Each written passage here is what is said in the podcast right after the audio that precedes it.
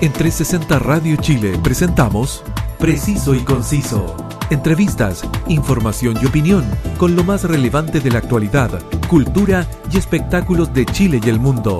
Conduce Roberto del Campo Valdés. Preciso y Conciso por 360 Radio Chile. Actualidad en línea. ¿Qué tal amigos? Eh, gracias por estar siempre en la sintonía de 360 Radio Chile, toda la compañía musical y la mejor programación que llega a todos ustedes por nuestra señal web y descargando la app para que nos lleves en tu móvil donde quieras 24/7. Soy Roberto del Campo Valdés y esto es Preciso y Conciso. El domingo 15 de agosto de 2021 tras 20 años, las milicias talibanas se hicieron con el control de Afganistán.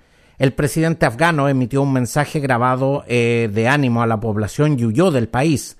El pueblo afgano teme volver a su brutal estilo de gobierno talibán, para conversar sobre esta coyuntura mundial nos acompaña el analista político, magíster en ciencia política de la Universidad de Chile, al teléfono Guillermo Holzman. Un placer, eh, Guillermo, siempre poder recibirte acá en Preciso y Conciso.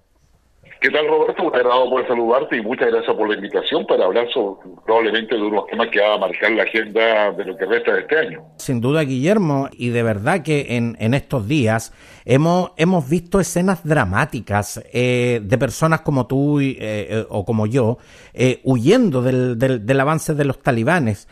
todo esto debido a la salida de las tropas estadounidenses. Guillermo, ¿por qué lo sucedido en el domingo es comparable con lo ocurrido el 30 de abril de 1975 en Saigón?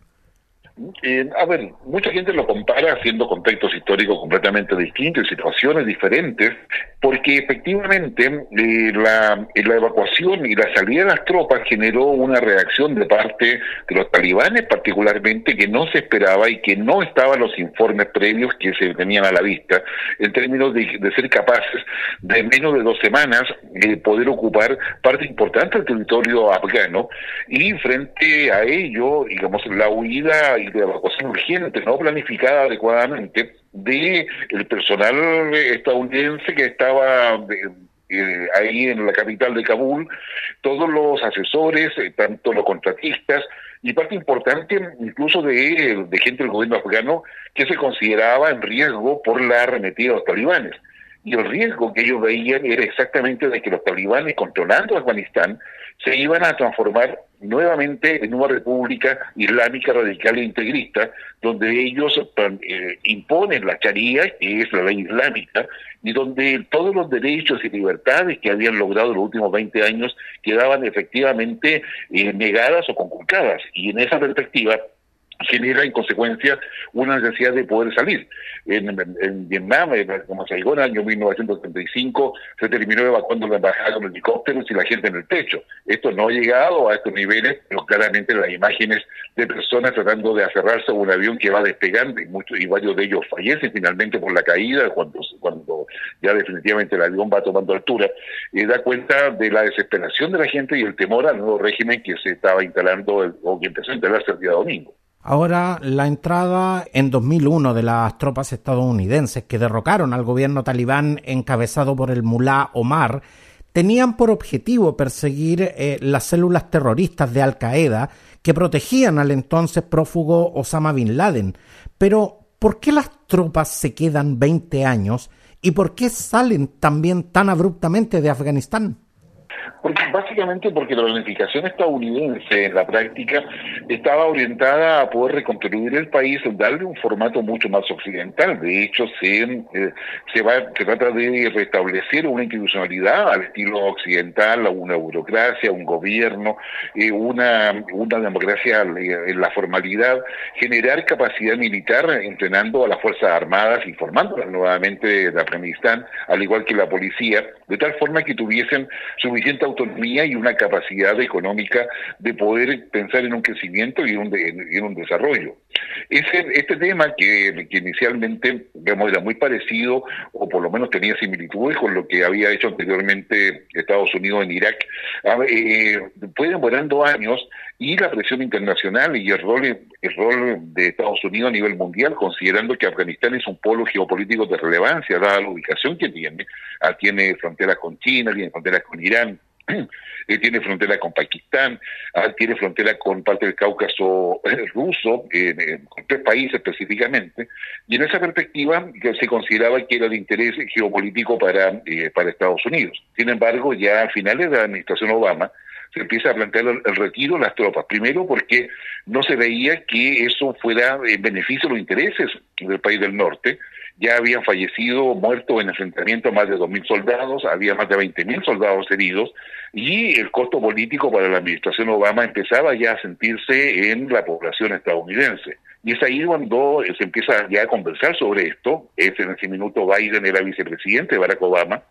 Y posteriormente, cuando llega Donald Trump, Donald Trump es mucho más drástico y dice que Estados Unidos no va a ir a ninguna parte donde los intereses no tener específicamente el riesgo para Estados Unidos y plantea retiro las tropas.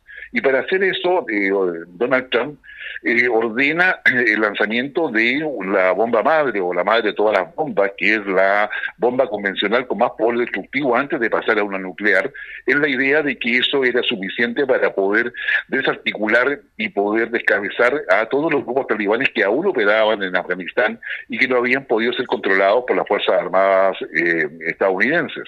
Esa bomba se lanza y en, el año 2020 Donald Trump negocia con los talibanes de las tropas en la idea de que los talibanes eh, van a hacer un gobierno de unidad, incluyendo a los afganos, no van a oficiar el terrorismo ni van a darle eh, apoyo a ningún grupo terrorista. Dicho sea de paso, en, toda esa parte de Asia Central, Medio Oriente y África hay más de 150 grupos terroristas, conforme eh, los datos estadísticos que tienen las Naciones Unidas. Y los talibanes se comprometen a eso y la fecha inicial de retiro era en abril. Antes, en el mes de febrero, hay una reunión convocada por Rusia, que también tiene intereses en Afganistán, para poder pedir lo mismo, y eso es lo que, lo que estaba acordado, pero asume Joe Biden, y Joe Biden se muestra dubitativo inicialmente respecto a ese retiro, cosa que le hace, le hace sentido a los talibanes para declarar de que Estados Unidos no va a cumplir o no está cumpliendo los acuerdos que se habían eh, firmado y comprometido, y en el mes de mayo recién Biden cambia nuevamente de opinión y dice que el retiro se va a realizar de todas maneras. Y es ahí donde viene una falta de planificación adecuada y una apreciación muy, muy distante de la realidad, como quedó demostrado, que Estados Unidos consideraba de que los talibanes eh, probablemente iban a intentar volver a tomar el poder en Afganistán después de seis u ocho meses. Y, y eso no sucedió así, sucedió en menos de cuatro semanas, lo cual obligó a una evacuación de emergencia y dejando en evidencia las diferencias que había entre la planificación del Pentágono, la planificación del Departamento de Estado y la toma de decisiones de Joe Biden.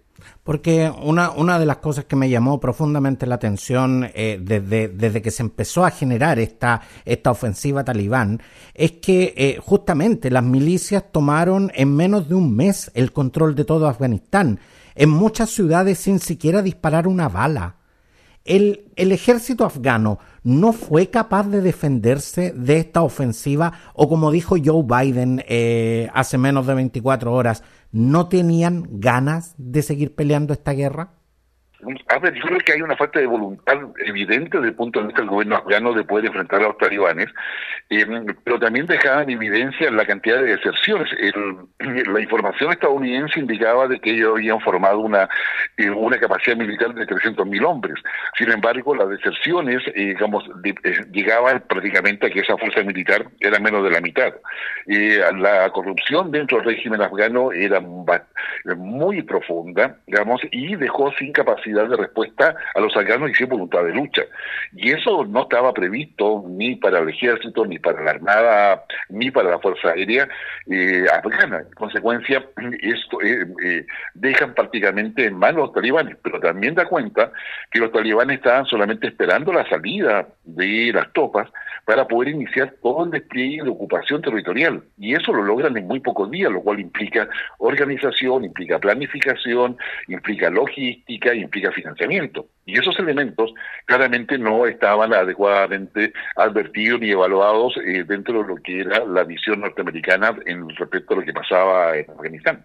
Guillermo, pero en 1996 eh, los talibanes fueron financiados justamente eh, por Estados Unidos para, para hacerle frente a la, a la, ofensiva rusa. En estos momentos, ¿quién financia a, a los talibanes?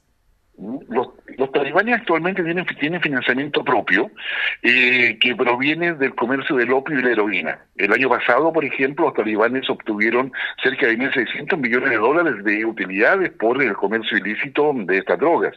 Eh, a su vez, también hay, hay sospechas de que hay otros países interesados en mantener la inestabilidad en, en Afganistán y que han negociado con los talibanes a ese respecto. Esa es la situación de China en torno a, a los permisos que los talibanes le han dado para explotar recursos minerales en las zonas controladas tradicionalmente por estos grupos.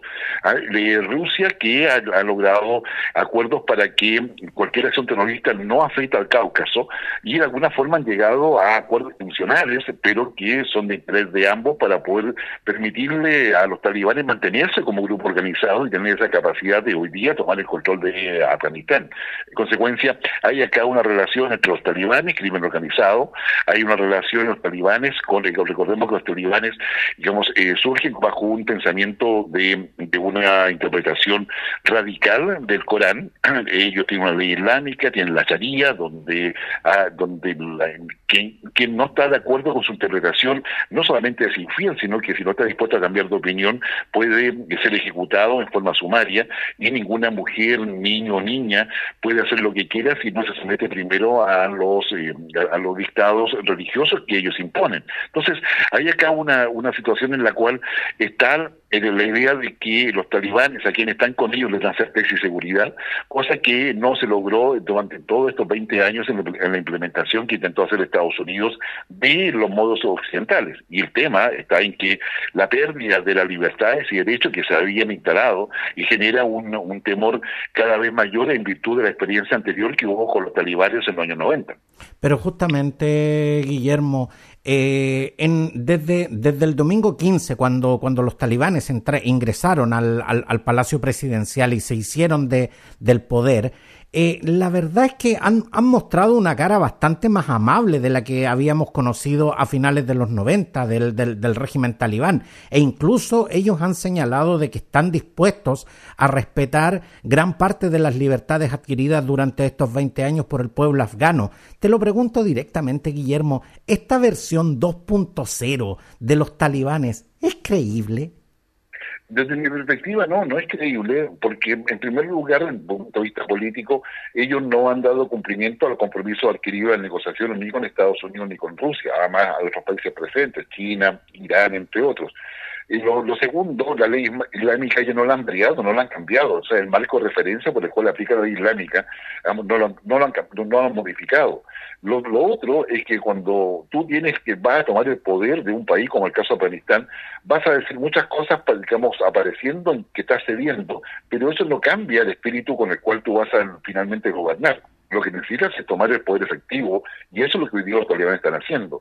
Y en sus declaraciones de prensa te, tú te vas a dar cuenta de que efectivamente dice que van a respetar que la mujer va a poder trabajar, que tiene un rol muy importante, pero agregan la, eh, el cogollo de que eso se hace bajo el marco de la ley islámica. Y ahora, ¿cómo va a ser eso? Eso no lo explican.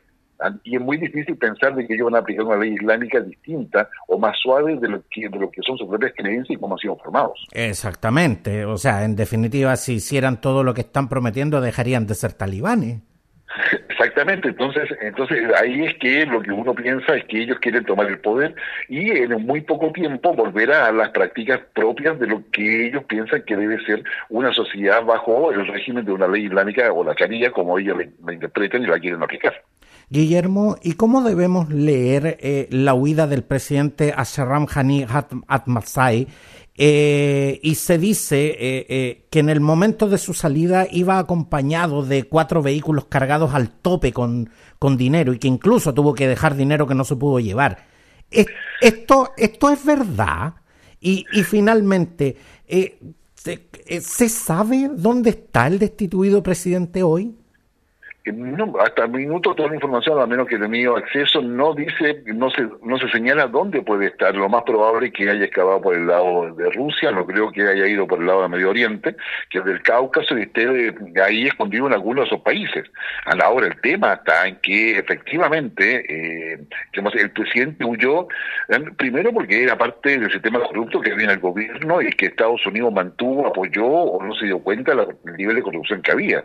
Eh, lo, lo segundo es que no tenía ni la voluntad y tenía la certeza de que no tenía la fuerza ni, lo iban a seguir respecto a una defensa de Afganistán. Y tercero, dándole el beneficio completo a la duda, no quería ser el protagonista ni tenía la voluntad para poder liderar eh, fuerzas contrarias al talibán que hubieran llevado rápidamente y en forma de una espiral muy violenta a una guerra civil. Guillermo, y, este tema de, los autos cargados con dinero, ¿hay alguna información fehaciente de que eso sea verdad? No, yo no tengo esa información fehaciente, pero sí te puedo decir que cuando un presidente, un jefe de Estado huye de esas características, normalmente eh, lleva al menos un maletín. Ahora, si este, como este presidente llevó autos, no sé cómo lo habrá hecho para poder trasladarlo, pero sin lugar a dudas, eh, dado de que el, tema del retiro de tropas, lo más probable es que, eh, más allá de que sea cierto o no cierto, sí tiene que haber asegurado algún tipo de colchón económico, ya sea en, en bancos extranjeros o de alguna otra manera, más allá de que se haya llevado dinero. Guillermo, yo no soy musulmán y, no profeso ninguna religión conocida. Eh, no por esa razón no respeto todos los credos religiosos. Pero el fundamentalismo islámico puede pasar por sobre el derecho internacional y, y, sobre la delicada situación que viven hoy las mujeres eh, en Afganistán. ¿El régimen talibán puede pasar por sobre la Convención Internacional de Derechos Humanos? Es que no es que pueda pasar, simplemente no lo como, no lo acepta como, como vigente en su eh, en el control territorial que ellos tienen en, su nación, digamos específicamente, ah, dado de que el derecho internacional, uno de sus principios es el respeto a, la soberanía de cada país y la no intromisión en, sus asuntos internos. El sistema internacional solamente puede hacer alguna acción si Afganistán lo pide, o si hay una resolución de Naciones Unidas que eh, permite o legitima alguna acción de países sobre el territorio, sobre el territorio afgano. En consecuencia, hoy día lo que vamos a ver, lamentablemente, es que las mujeres, niños y niñas de, de Afganistán van a ir sufriendo las consecuencias y las restricciones cada vez más severas respecto a sus libertades y derechos, y por muchas declaraciones que, que el resto del mundo haga con distinta intensidad y con diferentes formas, eh, simplemente, digamos, el nuevo gobierno talibán va a dar explicaciones de que eso no es así, que no corresponde y que no va a tener ninguna posibilidad de poder cambiar la situación de todas esas mujeres, niños y niñas que hoy día empiezan a ver ya conculcado todos sus, todas las libertades o las posibilidades que antes era bastante evidente y que hoy día están cambiando gradual pero dramáticamente. Porque, porque digamos, digamos las cosas como son, eh, eh, Guillermo, todo, todo lo que hemos hablado son convenciones internacionales que son respetadas por muchos países que se adhieren a estos convenios. Pero en definitiva, si, si, si, si, para el régimen talibán esta, estas convenciones no existen y tampoco están dispuestos a, dejar que organismos internacionales eh, puedan hacer eh, la, la debida fiscalización y puedan en definitiva ejercer siquiera una crítica, esta gente está indefensa. Exactamente, está indefensa y va a pasar como pasa en varios países de África actualmente, otros países asiáticos también, que el mismo régimen chino que, lleva mucho cuestionamiento por temas de derechos humanos y que ellos dan explicaciones y van, van a tener que ser probablemente un embajador si, si, le ha aceptado y se reconoce al gobierno talibán como legítimo. y van a dar explicaciones que finalmente no van a tener, va a ser retórica, pero no va a tener ningún efecto eh, especial dentro de la, de la vida diaria de, de los afganos bajo un gobierno talibán. Y en eso, hoy día, lo que se está negociando en Doha, en Qatar, que está, está relativamente cerca de Afganistán, en términos de poder asegurar que efectivamente los talibanes cumplan con lo que están diciendo y la forma de presión es más bien de sanciones económicas. Este, Afganistán tiene varios créditos aprobados en, en organismos financieros internacionales y esos créditos ya se ha anunciado de que no se van a cursar mientras no haya certeza respecto a cómo está gobernando. pero acá ya entramos a un juego de negociación política donde el tema de derechos humanos no es el principal, sino que más bien tenemos una, una zona de, negociación con muchos grises, donde no necesariamente se va a beneficiar a la población. Entonces, al lado de eso, hoy día lo que se está negociando también eh, son las las salidas y que el régimen talibán deje salir a aquella gente que no está de acuerdo con ellos, que piensa que pueden ser perseguidos, y eso va a dar cuenta de refugiados y va a dar cuenta de una cooperación a nivel internacional para poder recibirlos. Guillermo, llegando, llegando al final de esta edición, eh, sin duda que este nuevo escenario político en Afganistán va a afectar eh, duramente lo que es la política internacional y específicamente, eh, tal como tú los mencionabas, los países fronterizos como China, Irán, Pakistán, Rusia e incluso la India pero, pero realmente, ¿cuánto va a afectar este, este, este dantesco escenario a la, a la administración de Joe Biden? Y, y realmente, y realmente Joe Biden va a ser, eh, va a ser recordado negativamente por esto. A ver, yo creo que, bueno, empezamos por lo último. Eh, Joe Biden va a pagar el costo político de una mala planificación, de la diferencia entre lo que planifica el, Pentágono y lo que hace el Departamento de Estado, o al revés.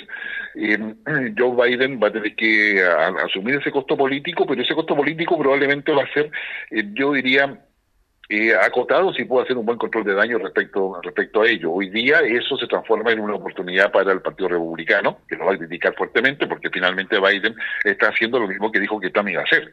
Entonces, eh, digamos ahí cuál era, la diferencia realmente. y lo otro que es importante considerarlo es que la situación de Afganistán por su, por su ubicación geopolítica, disculpa, eh, por su ubicación geopolítica, es muy relevante para, para Estados Unidos en el equilibrio de poder con las potencias, ah, donde no solamente está China, Rusia, que vamos a Arabia Saudita y Emiratos Árabes Unidos, que tienen cierta cercanía o simpatía por los talibanes en términos que son sunitas, sino que, también por lo que significa para para, eh, para Estados Unidos, los países occidentales, la posibilidad de que los talibanes auspicien e incentiven eh, ataques terroristas a nivel mundial teniendo presente de que en toda esa zona, como decía, hay 150 grupos terroristas acreditados por las Naciones Unidas. Entonces, hay acá un, un tema donde la verdadera negociación de las potencias es que si van hasta los talibanes, estén en su territorio y no salgan de él. Ah, eh, y probablemente ese va a ser uno de los acuerdos una de las condiciones que se van a colocar para poder darle viabilidad política al menos y evitar una crisis eh, digamos, alimentaria y humanitaria más profunda en, en Afganistán. Definitivamente. Quiero, quiero darte las gracias eh, por venir a conversar. Guillermo Holzman, analista político, magíster en ciencia política de la Universidad de Chile, sobre estos acontecimientos de la, de la política internacional sobre los cuales seguiremos informando. Muchas gracias, eh, Guillermo. No, gracias a ti. Un gran abrazo. Gracias a todos por estar en nuestra sintonía. Todas las ediciones de Preciso y Conciso están disponibles en las más importantes plataformas podcast. Sígueme en redes sociales. Gracias por su preferencia. Un abrazo y hasta pronto. En 360 Radio Chile, esto fue Preciso y Conciso. Entrevistas, información y opinión con lo más relevante de la actualidad, cultura y espectáculos de Chile y el mundo, junto a Roberto del Campo Valdés. Preciso y conciso por 360 Radio Chile. Actualidad en línea.